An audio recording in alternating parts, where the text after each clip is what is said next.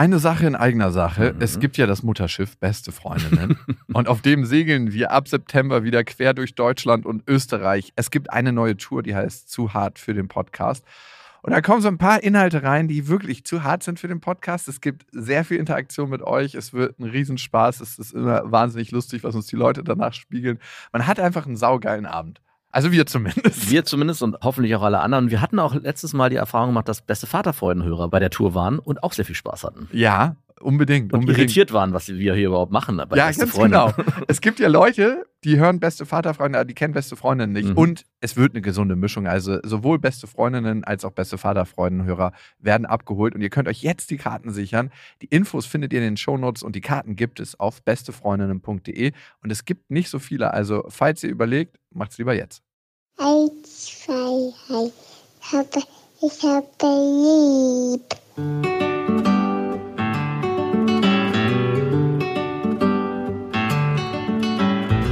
Das sind beste Vaterfreuden. Keine bösen Wörter. Die Fremde, alte Schöpfe. Setz dich bitte hin. Der langweilige Podcast übers Kinderkriegen mit Max und Jakob. Hallo und herzlich willkommen zu Beste Vaterfreuden. Hello. Wir wollen heute über den Moment reden. Und was der Moment ist, das müssen wir gleich noch klären. Erstmal eine Situation, die ich neulich erlebt habe. Ich bin mit dem Fahrrad zur Arbeit gefahren. Ich wohne ja in einer Gegend, wo viel Party gefeiert wird am Wasser. Jetzt immer noch? Hey, immer noch. Es gab letztens ein Feuer vor meiner Tür. Da haben Leute einfach gedacht, sie kippen Benzin und Müll auf den Boden und machen Feuer. Es kam die Feuerwehr, die Polizei und die Leute, keine Ahnung, was mit denen ist. Die standen so ganz gemächlich um so eine, die haben auf Asphalt ein Feuer gemacht. Auf, also nicht in einer Tonne, sondern auf Asphalt. Nein, sie sind so ghetto, dass sie auf Asphalt und Feuer hatten machen. sie irgendeinen Nährstoff für das Feuer oder war es einfach nur Benzin ja, die auf Asphalt? kippen da den Müll rein, so Papier, was rumliegt. Und es liegt ja reichlich Papier rum. Ne? Ah. Bei mir kommen jeden Tag Müllmänner und räumen alles weg. Es ist jeden Morgen eine Schar von Müllmännern vor der Haustür, die alles wegräumen. Ich habe dann mal wieder so einen Müllmann gesehen, der damit beschäftigt ist, das wegzuräumen, wo andere einfach sagen, das lasse ich da liegen, wo ich sitze, mhm. was ich eh immer nicht checke. Mhm. Wie durch muss man sein, wenn man seinen Müll auf der Straße liegen lässt? Ja. Da muss man wirklich an der letzten Stufe der Verwahrlosung der Innerlichen angekommen sein. Ich war früher richtig asozial. Ich habe früher Müll auf die Straße und aus dem Auto geschmissen, weil ich gesagt habe, ich erhalte damit Arbeitsplätze. Wie alt warst du da? Hm, so 15, 16. Alter, ich finde, das ist so ziemlich die asozialste Eigenschaft, die ich je bei dir festgestellt habe. Ich hatte die auch nicht mehr, schon lange nicht mehr. Äh, wer hat dir da ins Hirn geschissen? Mein nachpubertierendes Gehirn. Also es war. Dachtest du wirklich, du tust was Gutes damit? Ich habe mich, glaube ich, damit gar nicht so befasst. Ich habe das einfach nur so dahergesagt, weil ich mir in, in so einer Kennst du es nicht? Warst du nicht auch mal in so einer mir ist alles scheißegal Haltung? Vor allem mein ja, aber Umfeld? nie der Umwelt gegenüber. Der Umwelt. Ich war nicht, was ich nicht gemacht habe. Ich war ja Wassersportler. Ich habe es nie in die Umwelt geschmissen und Ach auch nie nee, ins die, Wasser. Die Stadt ist keine Umwelt. Das war für mich nicht das Gleiche. Ich wusste ja, dass es da weggeräumt wird. Aber Natur habe ich geschützt. Toll. Ja, ja, ja. Auf jeden Fall gibt es so ein paar vor- oder nachpubertierende Asoziale, wie du es einmal warst, mhm. die ihren Müll da immer rumliegen lassen. Und der Müllmann hat halt alles fein säuberlich aufgeräumt. Und dann dachte ich mir, wie krass ist das eigentlich, dass der jeden Morgen dasteht und den Müll von anderen Menschen wegräumt und dafür sorgt, dass die Stadt sauberer ist. Ja. Und wie selten sagt man so Leuten einfach Danke. Klar, die kriegen ja Geld und man zahlt ja dafür auch über die Steuern und so, aber wie selten geht man hin und sagt einfach mal Danke. Ja. Und dann habe ich mir gedacht, das muss ich machen. Und dann bin ich hingefahren und kurz bevor ich da war, dachte ich mir, irgendwie kommt das asozial. so von oben herab. Ja, irgendwie, das könnte er so komisch auffassen, dass man, also vielen Dank, dass Sie den Müll wegräumen oder was denkt er dann? Ja. Und dann bin ich halt abgebogen und habe es nicht gemacht. Also so richtig bewusst geworden, dass dieser Job eigentlich überhaupt nichts ist, worum man sich für schämen muss. Früher dachte ich ja immer, hm, naja, Müllmann oder jemand, der den Müll wegräumt, habe ich dann erfahren, als meine Kinder oder meine Tochter damals zum ersten Mal die Faszination für so ein Müllauto entdeckt hat und dann hinter so einem Ding stand und nicht mehr von weggucken konnte und eigentlich das Müllauto dann, wenn es kam, das Highlight war. Und auch jetzt bei meinem Sohn und da habe ich nochmal einen ganz anderen Blick drauf bekommen, dass das einfach auch nur eine Arbeit ist und es eigentlich extrem wichtig ist und jetzt gerade auch in der Phase, unsere Mülltonne wurde zweimal nicht weggebracht, ey, dann merkst du erstmal, wie wichtig das ist, dass wir sowas haben. Ey, wenn du dann in deinem Müll versiffst sozusagen, also klar ist ja noch nicht bei uns im Haus, aber der ist vor der Tür oder wir müssen ihn irgendwo zwischenlagern, dann merkst du erstmal, wie wichtig und systemrelevant so ein Beruf überhaupt ist. Und wie viel Müll auch produziert ey. wird, ne? Dadurch, dass es uns immer aus den Augen geschaffen ja, wird, wirklich. merken wir das nicht. Bist du eigentlich jemand, der, wenn er Müll auf dem Boden sieht, und der direkt daneben eine Mülltonne ist, ein großer Müll, also sowas wie eine Milchpackung oder so, würdest du den aufheben und in den Ja. Müll schmeißen? Ja, mache ich mittlerweile auch. Also von dem asozialen Müll auf die Straße werfer bin ich jemand geworden, der den Müll aufhebt und die Mülltonne macht. Ich bin sogar jemand, der Jugendliche auf der Straße ermahnt, wenn sie ihren Müll runterschmeißen. Ja, das mache ich auch. Am- meistens mit dem Nackengriff. nee, erstmal ohne. Der zweite Ansatz ist dann der Nackengriff. Der dritte ist dann den Arm nehmen und nach hinten auf den Rücken drehen. Nee, ich habe mich irgendwie innerlich geärgert, dass ich so selber mich verarscht habe, ne, mit dem Bedanken, dass ich mich ausgetrickst habe. Also eigentlich habe ich mich ja ausgetrickst, weil ich meine Scham nicht überwinden konnte, dem Typen Danke zu sagen dafür, dass er da aufräumt. Das war nicht, weil es von oben herabgekommen wäre, weil du kannst allen Menschen auf Augenhöhe begegnen, wenn du dich ehrlich bedankst. Ja. Ich bin dann um die Ecke gebogen, dann war leider ein zweiter Mann, der Müll aufgehoben hat. Und ich dachte mir, okay, das ist ein Zeichen. Ich bin langsamer gefahren und habe gesagt, dass ich mich einfach mal dafür bedanken wollte, dass er die Straßen sauber hält und dass das für mich und für, glaube ich, sehr viele andere Menschen sehr wichtig ist, in einer sauberen Stadt zu wohnen. In einer einigermaßen sauberen Stadt. Ja. muss man einfach hier sagen, weil es ist ein Drecksloch. Du hast richtig gesehen, dass er das total gut nehmen konnte. Ihm ist ein Lächeln aufgegangen. Sowas habe ich schon lange nicht mehr gesehen. In dem Moment, wo er gelächelt hat, ist es sofort zurückgegangen auf mich. Und ich habe mich richtig, richtig gut gefühlt. Also habe ich mich eigentlich bei mir selber bedankt. Ich wollte es gerade sagen, also wenn jemand eigentlich ist ja jemandem Danke sagen, so, das war ja lange meine Theorie, oder sich genau so zu bedanken, dient nur dazu, seine eigene Seele ein bisschen aufzuräumen. Ich habe was Gutes getan. Ja, ja, ja. Jetzt kann ich auch guter Stimmung zur Arbeit fahren. Aber man hat richtig gemerkt, dass diese Wertschätzung manchmal viel mehr wert ist als alles andere als, klar, brauchen wir Gehalt zum Leben und wir brauchen das alles, ne? Aber dieses wahrgenommen werden von anderen Menschen und diese Wertschätzung ist so ein wichtiger Bestandteil. Ja. Also wir haben unserem Müllmann einmal im Jahr zu Weihnachten auch eine kleine Aufmerksamkeit geschenkt, um Danke zu sagen. Und ich finde, Habt ihr die in die Tonne gelegt? Genau, die musste er suchen. Zu Ostern haben wir sie ganz unten in der Biotonne vergraben. die musste er dann suchen. Da ist ein Ostergeschenk für dich. Aber ich finde, die eigentliche Wertschätzung gegenüber ja, Müllmännern ist eigentlich nicht unbedingt immer Danke zu sagen, sondern die zu grüßen. Also ganz normal im Alltag, wenn man die sieht. Ja, das sowieso. Ja, aber ich kenne viele, die so einfach mit Augenklappen an denen vorbeilaufen und sagen, ja, ja, mach mal deinen Job, ich bin mal weg. Aber die wirklich zu registrieren und zu sagen, ja, schönen guten Morgen.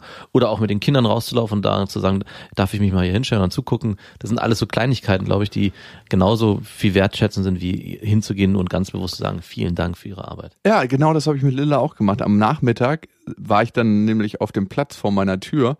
Da war derselbe Müllmann, an dem ich am Morgen noch vorbeigefahren bin, wo ich mich nicht getraut habe. Ja. Dann habe ich mit Lilla das beobachtet und habe das erklärt, dass der Mann die Straße sauber hält. Und dann dachte ich mir, jetzt kann ich das nochmal machen. Ich habe mich nicht ganz getraut. Ich habe mich eher darüber aufgeregt mit dem Müllmann, wie assi die Leute sind.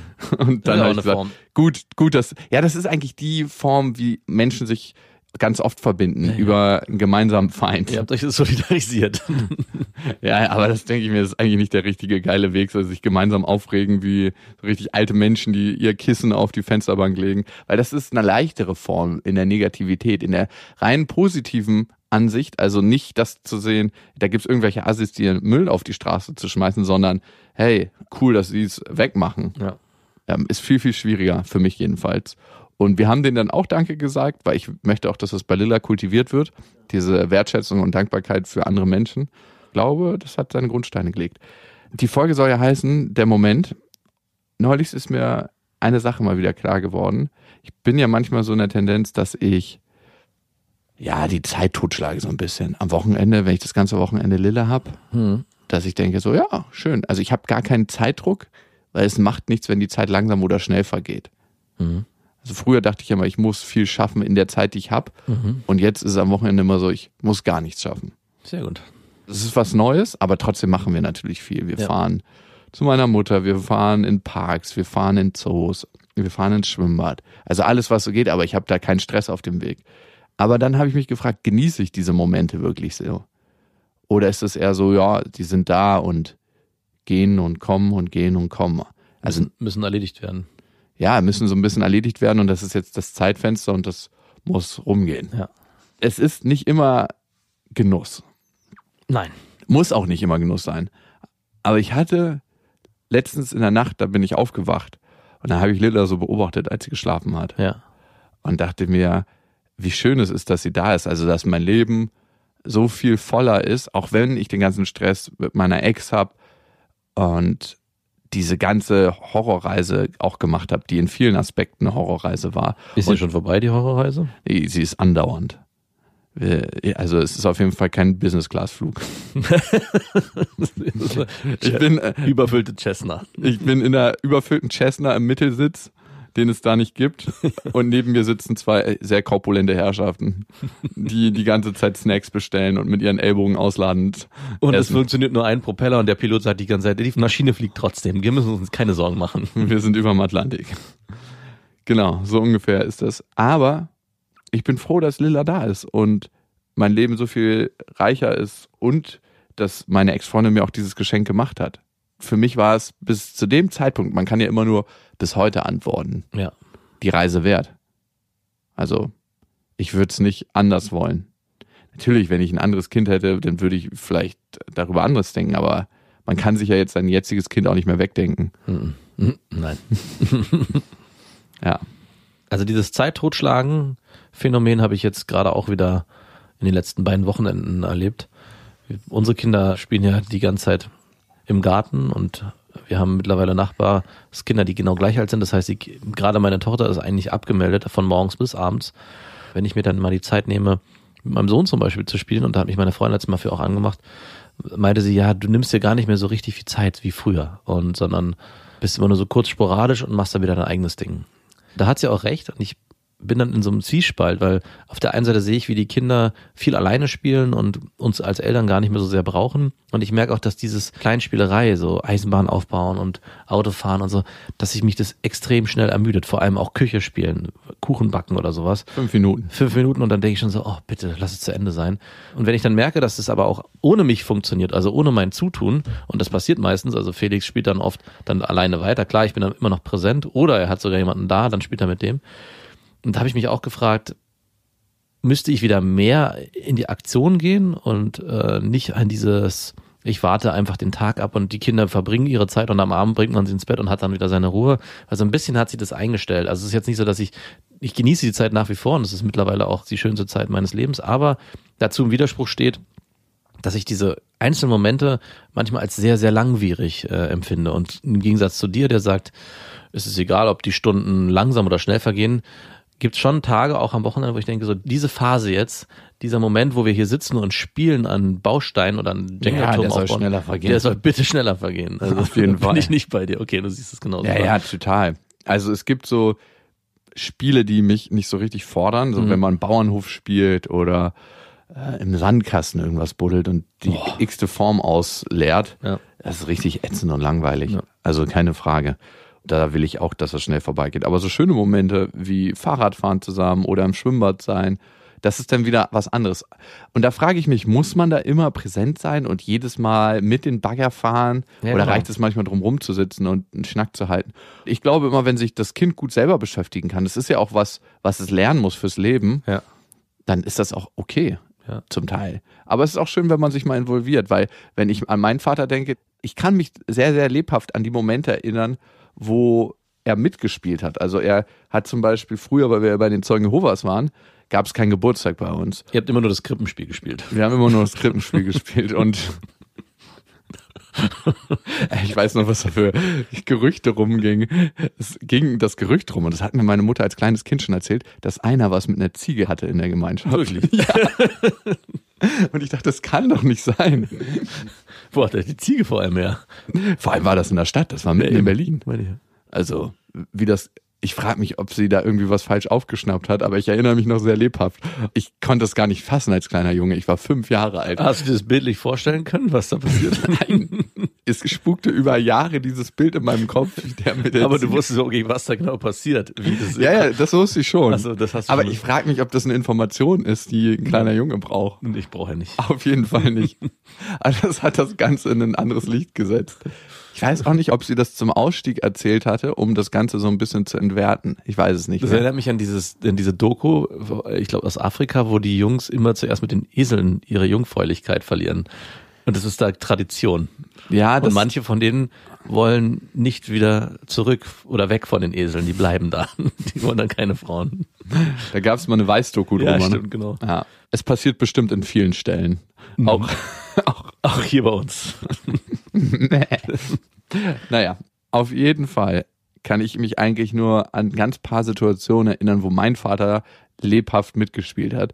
Er hat, weil wir keinen Geburtstag eben gefeiert haben, öfters mal so Sachen mitgebracht von einem Geschäft und dann hat er allen Kindern Spielsachen geschenkt. Dann hat er drei Sachen mitgebracht für jeden eine. Ich erinnere mich an den Tag, wo er so Knallerbsen mitgebracht hat. Wir haben erst nicht gecheckt, dass die so Abdrücke an der Wand machen, haben die überall in der Wohnung rumgepfeffert und dann gab es über so schwarze Punkte. Und an dem Tag hat er sich von uns fesseln lassen, oben und unten rum und ist dann so durch die Wohnung gehüpft und hatte meine kleine Schwester auf dem Arm und meine andere Schwester und ich haben ihn an den Füßen geschnappt. Dadurch ist er umgekippt, hatte meine Schwester auf dem Arm und ich höre nur noch so, wie er so fällt und schreit, weil er auch die Arme gefesselt hatte, nur so, dass er sie gerade halten konnte und nach vorne gefallen ist und diese natürlich platt gedrückt hätte. Und dann hat er sich in der Luft auf den Rücken gedreht. Und ist auf den Rücken gefallen. Das ist einer der wenigen Momente, wo ich mich erinnere, dass mein Vater mit uns sich auf unser Spiel eingelassen hat. Und das ist immer der entscheidende Unterschied, ne? Mhm. Muss sich das Kind auf dein Spiel einlassen oder lässt du dich auf das Spiel des Kindes ein? Ja. Und das ist immer eine Mischung aus. Es darf beides sein. Also ich habe ja früher, um da kurz einzuhaken, mit meiner Tochter sehr viel gespielt und die selber gesteuert, diese Spiele. Also ganz viele Rollenspiele. Wir haben zum Beispiel Einbrecher gespielt, ganz oft, dass ich so eine Höhle gebaut habe und da kommt ein, oder das ist nicht Einbrecher, sonst klingelt einer. Jetzt kam der Postbote, es kam irgendwie Opa und irgendwann kam der Einbrecher, der Sachen geklaut hat. Und ich habe mir dann so eine riesen Welt drum und für sie war das dann auch total aufregend. Sie hat das ganze Spiel einfach nur so wie so ein Geistesabwesender so begleitet. Ich musste sie dann irgendwann auch nur noch anleiten. Es war auch schon, also da war sie, glaube ich, zweieinhalb oder gerade mal drei. Das mache ich viel, viel weniger. Was nämlich passiert ist, dass dadurch, dass ich diese Spiele immer gesteuert habe, dass sie das auch abverlangt hat und selber gar nicht mehr von alleine gespielt hat. Und dann dachte ich irgendwann, wenn ich mal von außen den Impuls gebe, inwieweit lernt das Kind selber, sich Impulse zu schaffen? Ich habe mich dann immer mehr zurückgezogen und was passiert ist, dass genau das passiert, was ich mir dann auch erhofft habe, dass sie selber sich die Impulse gegeben hat. Und dann hat sie das gewandelt zu, Papa, du darfst nicht mehr mitspielen. Und da bin, sind wir jetzt. Immer wenn meine Tochter irgendwie mit ihren Pferden Rollenspiele spielt in ihrem Zimmer und ich dazu stoßen will, heißt es, nee, Papa raus, ich will dich nicht. Oder wenn sie mit ihrer Freundin spielt, dann sowieso nicht. Ich meine, ich bin da gar nicht so unglücklich drüber, weil ich eigentlich gar keinen Bock habe, mit den Pferden zu spielen. Aber ich habe zwischendurch schon das Bedürfnis, auch mit meiner Tochter irgendwie nicht nur oberflächlich Zeit zu verbringen und sondern auch mal intensiver in so ein Spiel einzusteigen oder mit ihr ja intensiver Zeit verbringen. Das machen wir mit in Ausflügen sowieso, aber in dieser Form nicht mehr. Schön. Und da äh, Deine Tochter ist ein Perpetuum mobile geworden. äh, wirklich, äh, unglaublich. Wir haben auch Nachbarn, die sich jedes Mal Kopf stellen, wie kann dann das sein? Was machen wir denn falsch? Was geben wir denn, was, wie sie fragen, was wir Zucker. dann, wir dann zu essen geben, genau. Dass es so ist. Ich meine, es ist ja nicht immer so. Es sieht immer nur, es ist immer in den Situationen so, wo man die Kinder sieht. Naja, klar. Es ist immer alles nur ein Ausschnitt. Ja. Dann habe ich mir neulich nochmal Gedanken über diesen Moment gemacht, ne, den wir so oft verstreichen lassen und vielleicht auch manchmal nicht genießen und denken, naja, Oh ja. lass das schneller vorbeigehen. Und wie schnell der vorbeigehen kann. Ich bin mit Lilla von einem Sonntagsausflug nach Hause gekommen und bei uns an der Hochbahn wird gerade gebaut. Links sind so Parkplätze unter der Hochbahn. Die eine mittlere Spur ist frei und die rechte Spur haben sie zu einer Busspur gemacht, weil oben alles gesperrt ist. Ich stand im Stau natürlich, weil alles sich staut deswegen. Und links ähm, ist so eine Familie, also eine Mutter mit einer Tochter vom Sonntagsausflug gekommen. Die haben so einen Camper und die Mutter und das Kind sind aus dem Auto ausgestiegen. Die Mutter hebt gerade so einen riesen Korb hoch. In dem Moment guckt sie nach unten und ihr Kind sprintet los zwischen den geparkten Autos. Und es gibt ja immer jemanden, der es eilig hat auf der Busspur. Und er denkt, okay, alle anderen stehen im Stau, hätte ich sein können. Ich baller mal auf der Busspur schnell zur Kreuzung und bieg ab, beziehungsweise tu so, als ob ich abbiege und fahre dann doch weiter geradeaus. so einer kam genau in dem Moment. Alles war wirklich wie in Zeitlupe. Ich habe sowas noch nie gesehen gehabt vorher. Ich guck so, sehe, wie das Mädchen hinterm Auto verschwindet, sehe aus meinem Augenwinkel rechts heraus, wie das weiße Auto am Gerausch kommt, sehe, wie der Kopf von dem Mädchen wieder auftaucht, das Auto steigt in die Klötzer, bremst und das Mädchen wirklich, es war, als ob das Auto den Fuß überfahren hätte, schnell zurück und ich konnte in dem Moment gar nichts machen, weil alles, was ich hätte machen können, es wären Hupen und das hätte das Mädchen wahrscheinlich noch mehr irritiert Ja. und es ist zurückgewichen und gerade so nicht überfahren worden. Boah, ich dachte gerade, es wird überfahren. Also es wäre um ein Haar überfahren worden. Es war so krass knapp. Ich habe sowas noch nie gesehen. Und Mhm. da dachte ich mir, wie schnell kann so ein Moment kippen von fröhlicher, leichter Sonntagsstimmung, wir kommen nach Hause von einem erlebnisreichen Wochenende zu Peng, das Ja. Kind ist tot. Ja. Es kann so krass schnell gehen.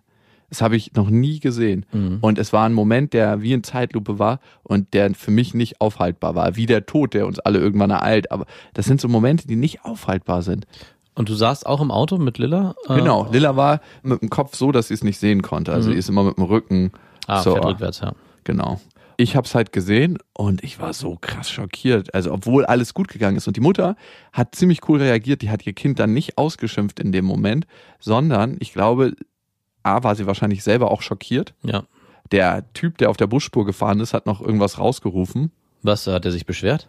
Das konnte ich nicht hören. Das Fenster ging runter, aber ich dachte mir, Alter, wenn der sich noch beschwert, der muss auch den Schock seines Lebens gehabt haben. Weil ich meine, das ist ja immer, wenn in dem Moment, wo sowas passiert, ist ja nicht nur die Familie totunglücklich, die ist sowieso totunglücklich, aber auch derjenige, der das Kind überfährt, wird seines Lebens nicht mehr froh. Es sei eine, also nein, der wird seines Lebens nicht mehr froh. Punkt. Es ist ja für beide extrem. Total. Also viele Menschen reagieren ja auf Schocksituationen, wo sie selber auch einen Fehler gemacht haben, nämlich auf der Busspur mit 60 Sachen lang kacheln oder mit 50. Total. Der kann nicht so schnell gewesen sein, der muss so 40 gewesen sein. Reicht. Ja, aber wir waren auch kurz vor der Kreuzung zum Abbiegen. Reagieren mit Aggression, weil sie denken, okay, ich muss hier erstmal meinen Standpunkt verteidigen. Weiß ich nicht genau, wie der Ja. reagiert hat. Für mich war es lehrreich in vielen Punkten. Also einmal nicht mehr auf der Busspur zu fahren und da lang zu ballern. ja, du, man Ja. rechnet nicht damit. Das ist so krass. Also wenn ich schnell fahre, bin ich sehr darauf bedacht, dass ich alle Situationen einsehen kann. Aber gerade da ist so ein Punkt, da kannst du es einfach nicht einsehen. Ja. Du denkst ja nicht, dass irgendjemand auf die Straße steigt, aber es kann passieren. Und die zweite Sache war, dass ich einfach gemerkt habe, wie wir nur in Momenten leben. Mhm. Wie unser ganzes Leben eine Aneinanderreihung von Momenten ist. Und wir uns dafür entscheiden können, ob wir diese Momente als nicht selbstverständlich nehmen wollen oder als selbstverständlich. Und das ist so schwer im Alltag, finde ich. Hast du mit deiner Tochter auch schon mal so eine extreme Situation erlebt? Da, wo du sagst, oh, das hätte ganz übel ausgehen können. Auf der Dachkante gespielt zum Beispiel. Sie wäre mir mal beinahe aus der Hand gerutscht, als ich sie geworfen habe. Mhm. Weil sie liebt es, wenn ich sie werfe, dass ich sie in der Luft dann noch drehe mit dem Körper, dass sie eine 180-Grad-Drehung macht. Also Ja. hochwerfen und dann gibst du dem Körper einen Impuls, dass es sich so dreht wie eine Schraube. Was? Nein. Doch. Aber nur 180, 360 schaffen wir nicht. Also du wirfst sie hoch und dann dreht sie sich über die eigene Achse, dass du sie im Rücken wieder auffängst oder drehst Genau. sie? Vertikal schleudern machen wir auch, aber das machen wir, wenn sie einen Flieger macht, dass sie nach vorne überkippt, ich sie unter den Achseln nehme und sie dann quasi sich dreht. Akro-Yoga nennt sich das für Kinder. Verstehe. Und da wäre sie mir mal beinahe aus der Hand geglitten, weil sie sich bewegt hat, anders als sie sich sonst bewegt in der Luft. Mhm. Und da hätte ich sie beinahe nicht mehr zu fassen gekriegt. Aber sonst, Und seitdem wirfst du sie nicht mehr. nö, doch. Halt so Kleinigkeiten, wenn sie vom Beckenrand springt, dass sie beinahe mit dem Steiß aufschlägt oder so. Ja, okay, na gut, das geht auch. Ich hatte, ich hatte eine Situation, die waren jetzt nicht lebensgefährlich, aber da habe ich mich danach auch so schlecht gefühlt und zwar wollte meine Tochter unbedingt an mir hochlaufen. Also ich nehme sie in den Arm und dann läuft sie an meinem Bein hoch über meinen Oberkörper und dann macht sie einen Überschlag nach hinten weg. Und ich habe da nicht aufgepasst und die Arme nicht mitgedreht, sondern ich habe die Arme einfach fixiert. Und dann ist sie gelandet und auf einmal schreite sie und meinte, ah, und ich dachte, was ist denn los? Und dann dachte ich, ah, natürlich, das sind ja keine, äh, ja keine Barbie. keine Kugelgelenke in alle Richtungen, sondern äh, ich weiß gar nicht, Sattelgelenke, glaube ich, in der Schulter. Auf jeden Fall hatte ich dann die Angst, dass ich ihr beide Schultern überdehnt und ausgekugelt hatte. Zum Glück ist es nicht der Fall gewesen, aber ich musste mich danach sofort setzen. Mir wurde irgendwie heiß und kalt. Ich hatte auch keine Zeit, meine Tochter zu trösten. Das musste dann meine Freunde machen, weil ich so ein, mich so schlecht gefühlt habe. Und das war so ein Geschmäckle von, ey, was ist, wenn wirklich was extrem Schlimmes passiert? Also ich habe in dem Moment auch verstanden, ich habe in dem Moment auch diese Urängste meiner Mutter verstanden, die sie immer hatte, wenn wir irgendwas gemacht haben, wenn wir unterwegs waren, wenn wir beim Segeln irgendwie stundenlang auf dem Wasser waren, dass sie Angst hatte, uns passiert irgendwas. Und wenn uns dann was, was passiert ist, dass sie dann noch voller Sorge war und eigentlich mit uns gemeckert hat, warum wir nicht aufgepasst haben. Weil dieses Gefühl der eigenen Eltern, dem eigenen Kind gegenüber, dass dem was passieren könnte, ist unbeschreiblich. Ja, ich glaube nicht unbedingt, dass das implizieren sollte, dass wir viel vorsichtiger im Leben werden. Nein. sondern dass wir einfach uns bewusst sind, dass alles endlich ist und mit dieser Endlichkeit mehr in den Moment einsteigen. Ja. Und ich glaube, das ist die Schlussfolgerung. Die Schlussfolgerung deiner Mutter war, sorgenvoller zu werden und das festzuhalten, was du nicht festhalten kannst, das Leben. Ja. Und dadurch führst du ein Leben, was eigentlich aus meiner Perspektive zumindest nicht so lebenswert ist. Weil du in Sorge lebst, in Angst lebst und nicht positiv bejahend. Hm. Und ich war die ersten Minuten auch total in Schock und Lilla wollte so weiter singen. Wir hatten gerade so, oh, pardon, auf dem besten Stil von so Kinderlieder gesungen. Sie liebt es auch mittlerweile Auto zu fahren und sie meinte die ganze Zeit, sie gibt mir dann immer schon die Einsätze beim Singen. Okay. Ich konnte gar nicht weiter singen, weil ich so im Schock war über das, was ich gerade gesehen habe. Obwohl das Mädchen nicht überfahren wurde, hat es mich an einer ganz tiefen Stelle berührt. Und ich frage mich, hätte es mich genauso berührt, wenn ich nicht Vater wäre? Hm, weiß ich glaube nicht, nein. Ja. Nicht an der gleichen Stelle. Ja, für mich ist es einfach tatsächlich eine Erinnerung. Manchmal, wenn es mir ätzend ist, ob ich gerade den Moment lebe, auch der ätzend ist. Das klappt manchmal und manchmal eben nicht, weil ich glaube, nicht alles ist immer 100% umsetzbar im Alltag. Wieder ein Reminder daran, dass man auch die langweiligen Situationen genießen und aushalten sollte. Aushalten, nicht genießen. Okay, aushalten. Nein, wahrnehmen, wahrnehmen. Also äh, man muss sie nicht genießen. Ich glaube, es gibt keinen Zwang zum Genuss, weil ey, manche Sachen genießt man einfach nicht. Wir haben übrigens eine Hörermail bekommen zum Thema Abgrenzung. Fand ich sehr, sehr spannend. Ihr könnt uns ja immer schreiben am beste.bestefreundinnen.de mit dem Betreff Vaterfreuden. Gleich geht's zu unserer Hörermail. Davor noch die Info. Ihr könnt uns ja abonnieren auf Spotify, auf iTunes, auf Deezer, überall wo es Podcasts gibt und auf iTunes. Hinterlasst uns gerne eine Bewertung. Entweder schnell klicken, ein oder fünf Sterne oder irgendwas mittendrin oder was schreiben. Darüber freuen wir uns sehr. Das ist quasi unsere Möglichkeit von euch Feedback zu bekommen. Es hat uns geschrieben, die Roberta an beste.bestefreundinnen.de mit dem Betreff Vaterfreuden. Ich bin 24 Jahre alt und alles begann vor circa sechs Jahren, als meine Mutter erfuhr, dass mein Vater eine Affäre hat. Daraufhin folgte ein Hin und Her. Er sagte, er hätte es beendet. Sie fand heraus, dass er es äh, nicht getan hat und so weiter. Den endgültigen Schlussstrich zog sie dann letztendlich anderthalb Jahre später. Ich wohnte zu der Zeit aufgrund meines Studiums etwa 300 Kilometer weit weg, brach dort aber sofort alle Zelte ab und zog zu meiner Mutter zurück um sie in der schweren Zeit zu unterstützen. Wir sind damals aus meinem Elternhaus ausgezogen und haben dann insgesamt noch drei Jahre zusammen gewohnt. Ich habe versucht, mich so gut es geht um sie zu kümmern, habe dabei aber verdrängt und die ganze Zeit vergessen, selbst die Dinge zu verarbeiten. Nach kurzer Zeit äußerte sich das in Panikattacken und ich begann weniger aus dem Haus zu gehen, wodurch die Beziehung zu meiner Mutter noch enger wurde. Meine psychischen Probleme habe ich in einer Gesprächstherapie überwinden können und sie riet mir dringend auf eigenem Bein zu stehen. Sie meinte, ich hätte unbewusst die Verantwortung für ihr Wohlergehen übernommen und musste dringend aufhören, mein Leben nach ihr auszurichten. Captain Obvious. wow. Ich bin mit einer Freundin zusammengezogen, allerdings war es schwer für mich zu sehen, wie sie darunter gelitten hat, plötzlich alleine in der Wohnung sein zu müssen. Um es leichter zu machen, habe ich trotz allem mindestens vier bis fünfmal wöchentlich Zeit mit ihr verbracht. Boah. Das ging so lange gut, bis ich im März 2019 mit meinem Freund zusammenkam und einen zweiten Menschen gefunden habe, mit dem ich eine symbiotische Beziehung eingehen kann. Nein, Quatsch, das stand da nicht. Seitdem lebe ich in einem ständigen inneren Druck, sowohl mit ihm als auch meiner Mutter, alle beide nicht zu vernachlässigen. Und weißt du, wen du, liebe Roberta, auf der ganzen Reise am meisten vernachlässigt? Ich meine, das ist sehr offensichtlich. Mhm. Uns. Und nein, dich selber. Wow. Ich glaube, man ist manchmal so nah am eigenen Leben und wir beantworten ja natürlich nur den Ausschnitt, den du uns hier präsentierst, dass man diese eigenen Sachen gar nicht sieht.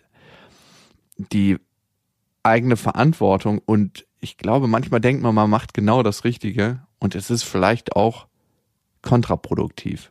Hm. In diesem Fall, ich glaube, es gibt mindestens zwei Perspektiven. Einmal die Perspektive, Verantwortung für Mitmenschen zu übernehmen und zu sagen, hey, meine Mutter ist die, die mich unter Schmerzen zur Welt gebracht hat. In den meisten Fällen tut's weh und Ja. hat mich aufgezogen und In den meisten Fällen tut's weh. es gibt auch Geburten, die nicht wehtun. What? Ja, noch nie von gehört. Das ist eine Männerfantasie, glaube ich. Ich habe es von meiner Hebamme gehört. Okay. Und sie meinte, natürlich ist es auch was Hormonelles, dass so viele Hormone ausgestoßen werden, dass es nicht so weh tut, aber bei manchen soll es wirklich nicht wehtun. Ich habe davon gehört. okay. Ich habe selber nicht erlebt, aber ich habe davon Nein, du gehört. hast es definitiv nicht erlebt. Auf jeden Fall bringt einen die Mutter meistens unter Schmerzen zur Welt, Mhm. kümmert sich eine ganze, ganze lange Zeit um einen und man hat das Gefühl, man schuldet den Eltern irgendwas. Vielleicht. Oder du hast dieses Gefühl und möchtest damit ihnen was zurückgeben oder zumindest Verantwortung übernehmen, wenn es denen schlecht geht. Ja. Das ist die eine Perspektive. Die andere Perspektive ist, übernimmst du wirklich die richtige Verantwortung, wenn du Leuten abnimmst, um sich selber zu kümmern? Ja. Wir verändern uns meistens, wenn wir einen Leidensdruck haben. Also Leidensdruck ist ein großer Motor für eine Veränderung eines Verhaltens, das eigentlich ungesund ist. Du hast das Leid deiner Mutter in dem Moment nicht ausgehalten und hast gesagt, du übernimmst dafür Verantwortung, Mhm. gehst zu ihr, kümmerst dich um sie und nimmst ihr damit ein Stück weit ihren Leidensdruck und ihre Chance der Veränderung. Sich selbst aus der Misere rauszukämpfen. Das ist das eine, sich selber aus der Misere rauszukämpfen und vielleicht auch ihr Verhalten dahingehend zu verändern, dass es kompatibler damit ist, ihre Wünsche selber für sich zu erfüllen. Ja. Wir legen manchmal ein Verhalten an den Tag und es wird so kompensiert vom Menschen um uns herum, dass wir gar nicht merken, dass das gar nicht so das passende Verhalten ist, damit wir unsere Wünsche uns selber erfüllen können. Ja. Damit nimmst du deiner Mutter eine unglaublich große Chance. Ich glaube, einer der wichtigsten Sätze in meinem Leben war zu hören, du kannst anderen Menschen nicht ihr Leid nehmen. Mhm. Dafür trägst du auch keine Verantwortung für das Leid deiner Mutter, was in der Beziehung mit deinem Vater entstanden ist, aber was sie sich selber auch zufügt. Das, du kannst nicht auch deinem Vater, der eine neue Frau hat, das ganze Leid, was deine Mutter empfindet, in die Schuhe schieben. Nee. Leid ist sehr, sehr individuell. Der eine würde nach einer Trennung in das größte Loch seines Lebens verfallen und der andere sagt, okay, es ist sehr, sehr schmerzhaft und ich gehe durch diesen Schmerz, aber es gibt mir auch wieder die neue Chance, mein Leben neu auszurichten und zu gucken, mit was für Menschen ich zusammen sein möchte. Wenn man eigene Kinder hat, ist es ja eigentlich so, dass man die lange begleitet, um sie irgendwann selbstständig zu entlassen. Also natürlich stellt man sich die Frage auch als Eltern irgendwann, wir sind noch lange nicht davor, aber man muss, glaube ich, den Punkt finden, wann ist es gesund, das Kind ziehen zu lassen, damit es sich selber entfalten kann und man eben nicht mehr als Eltern Verantwortung übernehmen muss für das Kind. Und genauso ist es umgekehrt ebenso wichtig, dass man nicht als Kind denkt, man müsste Verantwortung für die Eltern übernehmen. Wir hatten jetzt gerade Bekannte zu Besuch und die Tochter war jetzt ein Dreivierteljahr, glaube ich, in Thailand, hat dort einen Tauchschein gemacht und ist jetzt wiedergekommen und ihr Wunsch ist, dort in Thailand den Tauchlehrer zu machen und dann dort auch zu bleiben und eventuell dort auch zu arbeiten und vielleicht sogar in die Forschung zu gehen und äh, durch die Welt zu reisen. Also das ist so der Traum von ihr. Die Mutter hat dann so leid, ganz zart verbittert, nicht, die war nicht wirklich verbittert, aber trotzdem hat sie gesagt, ich habe keine Kinder gezeugt, damit die dann durch die Welt reisen und sie nicht bei mir sind. Das war nicht ernst gemeint, aber trotzdem hat man so diesen inneren Wunsch verspürt, ich möchte meine Kinder eigentlich ein Leben lang bei mir behalten. Und genau das ähm, ist etwas, was ich glaube ich als Eltern niemals anstreben würde, dass ich, ich kann, verstehe, woher das kommt, aber auf der anderen Seite möchte ich natürlich nicht, dass meine Kinder irgendwann ja in so einer Abhängigkeit zu mir sind, weil sie das Gefühl haben, ich habe ihnen das Leben geschenkt, ich habe ihnen ganz viel Schönes ermöglicht und jetzt im Umkehrschluss müssen sie aber auch dafür Sorge tragen, dass sie mir im Alter ein schönes Leben ermöglichen. Dann haben sie dir im Vorfeld zwar was geschenkt, aber es haben sie nicht frei im Herzens getan. Genau. Sie haben es nicht geschenkt, sondern sie haben Eigentlich eine, an eine Bedingung geknüpft. genau. Und du hast deiner Mutter, falls das bei euch eine, ein unterbewusster Deal war, der muss ja nicht immer geäußert worden sein, die Chance genommen, sich selber um sich zu kümmern. Ein Stück weit, ne? Das heißt, wir denken manchmal, wir handeln offenen Herzens und sind so gut zu anderen Menschen. Es kann auch sein, dass du einfach dieses Gefühl nicht ausgehalten hast, deine Mutter leiden zu sehen. Mhm. Und das ist auch eine Form des Egoismus. Wenn du deiner Mutter ihr Leid nimmst. Das heißt nicht, dass wir unseren Eltern, unseren Menschen, die uns wichtig sind oder generell Menschen nicht helfen dürfen. Aber zu gucken, wann ist Leid und Leidensdruck auch ein wichtiger Motor für die eigene Veränderung. Hat deine Mutter dich jemals um Hilfe gefragt? Das ist eine schwere Frage. Ne? Man muss jetzt auch nicht immer nur helfen, wenn jemand anderes um Hilfe fragt. Aber es war für mich tatsächlich, ich war zum Beispiel meiner Ex-Freundin gegenüber immer so, dass ich immer ja, die, die ist ein Mensch, die kann ganz schlecht um Hilfe fragen. Aber jetzt, immer wenn sie um Hilfe fragt, gucke ich, ob ich das einbauen kann und helfe ihr. Aber ich habe ganz oft so Sachen gemacht, wo sie eben nicht gefragt hat, auch bei meiner Mutter. Weil ich dachte, sie ist ein hilfloser Käfer. Ja. Manche Menschen bauen anders Druck auf. Manche Menschen sind so in der Leidensschiene, ne? wie die Mutter der Tochter, die in Thailand war. Ja. So, ich habe kein Kind gezeigt, damit die. Fuck it. Es ist deine Verantwortung, dich um dich selber zu kümmern und dein Kind kann machen, was es will. Ja. Die bauen anders Druck auf. Und in dem Moment, wo du diesem Druck nachgibst, bedienst du das Muster des Menschen und nimmst ihm die Chance zur Veränderung. Und achtest nicht auf dich selbst. Und das ist das Allerwichtigste. Ich glaube, das ist so eine der wichtigsten Lektionen im Leben für mich, dass du dich selber um dich kümmerst, dich versorgst und guckst, dass du stabil bist und dass es dir gut geht. Oder, um mit den Worten meines Vaters zu enden, wenn jeder für sich selbst sorgt, ist für alle gesorgt. Das waren Beste Vaterfreuden mit Max und Jakob. Jetzt auf iTunes, Spotify, Deezer und YouTube. Der 7-One-Audio-Podcast-Tipp.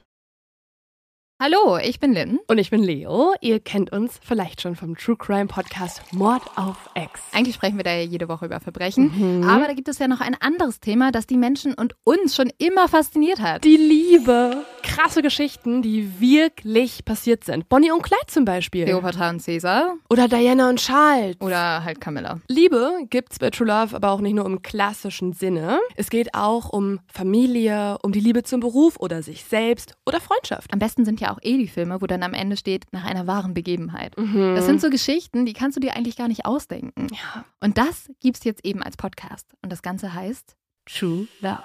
Ja, der Name sagt's eigentlich schon. Aus True Crime wird True Love. Krasse Geschichten, Plot-Twist und verrückte Protagonisten. Es ist also in anderen Worten ein Podcast für alle, die True Crime hassen, aber auch für alle, die True Crime lieben. Macht euch bereit für ein neues Podcast-Genre, True Love. Oh, ich kann es gar nicht abwarten, euch die Geschichte zu erzählen von zum Beispiel dem Jungen, der nach seiner Mutter gesucht hat. Jahrelang, auch wenn ich wahrscheinlich dabei heulen werde. Oder die Geschichte von Sissy. Also der Film ist nichts dagegen. Ab dem 20. Oktober, überall wo es Podcasts gibt, True Love. Echte Geschichten, wahre Liebe. Voller Werbespruch, oder? Ja, aber es ist ja auch schön. Der Podcast macht ja glücklich. Ja, deswegen jetzt am besten direkt abonnieren.